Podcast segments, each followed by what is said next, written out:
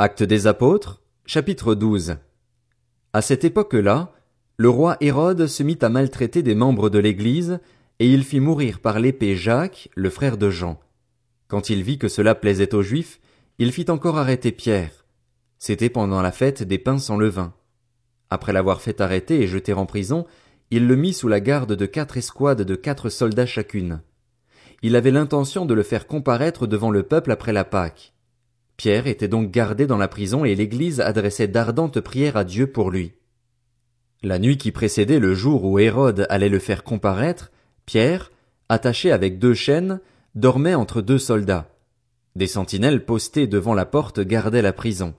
Soudain, un ange du Seigneur survint et une lumière resplendit dans la cellule. L'ange réveilla Pierre en le frappant au côté et lui dit, Lève-toi vite. Les chaînes tombèrent de ses mains. Puis l'ange lui dit, Mets ta ceinture et tes sandales. C'est ce qu'il fit. L'ange lui dit encore, Mets ton manteau et suis-moi. Pierre sortit et le suivit, sans savoir que ce que l'ange faisait était réel. Il croyait avoir une vision. Ils passèrent la première garde, puis la seconde, et ils arrivèrent à la porte de fer qui mène à la ville. La porte s'ouvrit d'elle-même devant eux. Ils sortirent et s'avancèrent dans une rue. Aussitôt l'ange quitta Pierre. Revenu à lui-même, Pierre dit, Maintenant, je sais vraiment que le Seigneur a envoyé son ange et qu'il m'a délivré du pouvoir d'Hérode et de tout ce que le peuple juif attendait. Après avoir réfléchi, il se dirigea vers la maison de Marie, la mère de Jean, surnommée Marc, où beaucoup de personnes étaient réunies et priaient. Il frappa à la porte d'entrée et une servante appelée Rhodes s'approcha pour écouter. Elle reconnut la voix de Pierre et, dans sa joie, au lieu d'ouvrir, elle courut annoncer que Pierre se tenait devant la porte. Ils lui dirent, Tu es folle! Mais elle soutenait que c'était bien vrai. Ils dirent alors, C'est son ange. Cependant Pierre continuait à frapper. Ils ouvrirent et furent stupéfaits de le voir. De la main, il leur fit signe de se taire et il leur raconta comment le Seigneur l'avait tiré de la prison. Il ajouta Annoncez-le à Jacques et aux frères et sœurs. Puis il sortit et s'en alla dans un autre endroit. Quand il fit jour, il y eut une grande agitation parmi les soldats. Qu'était donc devenu Pierre? Hérode le fit rechercher, mais on ne le trouva pas. Il interrogea les gardes et donna l'ordre de les faire exécuter.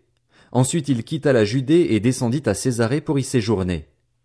Hérode était en conflit avec les Tyriens et les Sidoniens. Mais ils vinrent le trouver d'un commun accord et, après avoir gagné Blastus, le responsable de sa chambre, ils demandèrent la paix parce que leur région dépendait de celle du roi pour son ravitaillement. Le jour fixé, Hérode, habillé de sa tenue royale, était assis sur son trône et leur adressait publiquement un discours. Le peuple s'écria C'est la voix d'un Dieu et non d'un être humain. Un ange du Seigneur le frappa immédiatement parce qu'il n'avait pas donné gloire à Dieu. Il mourut rongé par des vers. Quant à la parole de Dieu, elle se propageait de plus en plus. Une fois leur mission à Jérusalem accomplie, Barnabas et Saul repartirent, emmenant avec eux Jean, surnommé Marc. Actes des apôtres, chapitre 13. Il y avait dans l'église d'Antioche des prophètes et des enseignants. Barnabas, Siméon, appelé le Noir, Lucius de Cyrène, Manahen, qui avait été élevé avec Hérode le tétrarque, et Saul. Pendant qu'ils rendaient un culte au Seigneur et qu'ils jeûnaient, le Saint-Esprit dit, Mettez-moi à part Barnabas et Saul pour la tâche à laquelle je les ai appelés. Alors, après avoir jeûné, prié et posé les mains sur eux, ils les laissèrent partir. Envoyés par le Saint-Esprit, Barnabas et Saul descendirent à Séleucie, d'où ils embarquèrent pour l'île de Chypre. Arrivés à Salamine, ils annoncèrent la parole de Dieu dans les synagogues des Juifs. Ils avaient aussi Jean pour aide. Ensuite, ils traversèrent toute l'île jusqu'à Paphos, où ils trouvèrent un magicien, un prétendu prophète juif appelé Bar Jésus. Il faisait partie de l'entourage du gouverneur Sergius Paulus, un homme intelligent. Ce dernier fit appeler Barnabas et Saul et exprima le désir d'entendre la parole de Dieu. Mais Élimas le magicien, c'est en effet ce que signifie son nom, s'opposait à eux et cherchait à détourner le gouverneur de la foi. Alors Saul, appelé aussi Paul, rempli du Saint-Esprit, fixa les regards sur lui et dit Homme plein de toutes sortes de ruses et de méchanceté, fils du diable, ennemi de toute justice, ne vas-tu pas cesser de pervertir les voies droites du Seigneur?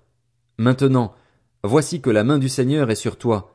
Tu seras aveugle et, Pour un temps tu ne verras pas le soleil. L'obscurité et les ténèbres tombèrent immédiatement sur lui, et il se tournait de tous côtés en cherchant quelqu'un pour le guider.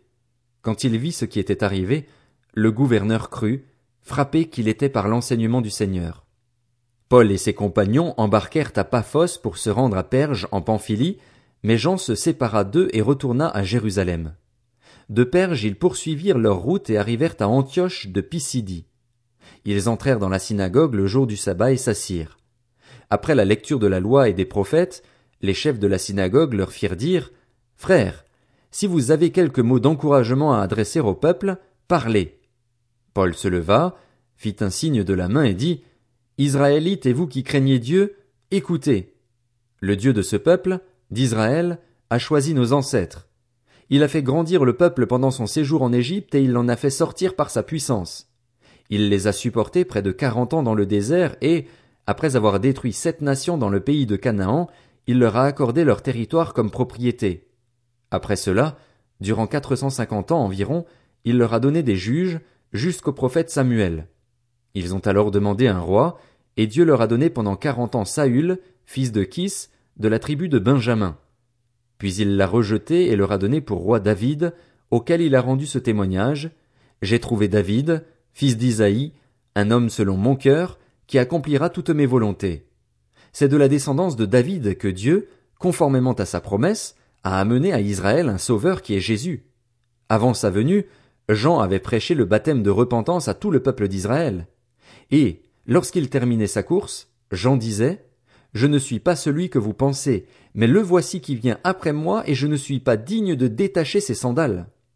Mes frères, descendants d'Abraham et vous qui craignez Dieu, c'est à vous que cette parole de salut a été envoyée. En effet, les habitants de Jérusalem et leurs chefs n'ont pas reconnu qui était Jésus, mais en le condamnant ils ont accompli les paroles des prophètes qu'on lit chaque sabbat. Bien que n'ayant rien trouvé en lui qui mérite la mort, ils ont demandé à Pilate de le faire mourir. Après avoir accompli tout ce qui est écrit à son sujet, ils l'ont descendu de la croix et l'ont déposé dans un tombeau. Mais Dieu l'a ressuscité. Il est apparu pendant plusieurs jours à ceux qui étaient montés avec lui de la Galilée à Jérusalem et qui sont maintenant ses témoins auprès du peuple. Et nous, nous vous annonçons cette bonne nouvelle. La promesse faite à nos ancêtres, Dieu l'a accomplie pour nous, leurs descendants, en ressuscitant Jésus, conformément à ce qui est écrit dans le psaume 2, Tu es mon fils, je t'ai engendré aujourd'hui. Il l'a ressuscité, de telle sorte qu'il ne retournera pas à la décomposition. C'est ce qu'il a déclaré en disant, Je vous donnerai les grâces saintes et sûres promises à David. C'est pourquoi il dit encore ailleurs, Tu ne permettras pas que ton sein connaisse la décomposition. Or, après avoir dans sa propre génération été au service de la volonté de Dieu, David est mort, a rejoint ses ancêtres et a connu la décomposition. En revanche, celui que Dieu a ressuscité ne l'a pas connu.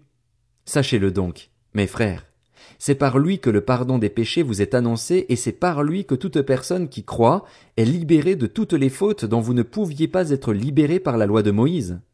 Ainsi, faites attention qu'il ne vous arrive pas ce qui est dit dans les prophètes. Regardez, vous qui êtes pleins de mépris, soyez étonnés et disparaissez, car je vais faire à votre époque une œuvre que vous ne croiriez pas si on vous la racontait. Lorsqu'ils sortirent de la synagogue des Juifs, les non-juifs les invitèrent à parler du même sujet le sabbat suivant. Quand l'assemblée se dispersa, beaucoup de juifs et de non-juifs pieux convertis au judaïsme suivirent Paul et Barnabas, qui s'entretinrent avec eux et les convainquirent de rester attachés à la grâce de Dieu. Le sabbat suivant, Presque toute la ville se rassembla pour écouter la parole de Dieu. Quand ils virent cette foule, les Juifs furent remplis de jalousie, et ils s'opposaient à ce que disait Paul en le contredisant et en l'insultant. Paul et Barnabas leur dirent avec assurance C'était à vous d'abord que la parole de Dieu devait être annoncée, mais, puisque vous la rejetez et que vous vous jugez vous-même indigne de la vie éternelle, nous nous tournons vers les non-juifs. En effet, tel est l'ordre que le Seigneur nous a donné, je t'ai établi pour être la lumière des nations, pour apporter le salut jusqu'aux extrémités de la terre. Les non-juifs se réjouissaient en entendant cela, ils célébraient la parole du Seigneur, et tous ceux qui étaient destinés à la vie éternelle crurent. La parole du Seigneur se propageait dans tout le pays. Mais les Juifs excitèrent les femmes pieuses de la haute société et les personnalités de la ville, ils provoquèrent une persécution contre Paul et Barnabas et les chassèrent de leur territoire. Paul et Barnabas secouèrent contre eux la poussière de leurs pieds et allèrent à Iconium. Quant aux disciples, ils étaient remplis de joie et du Saint-Esprit.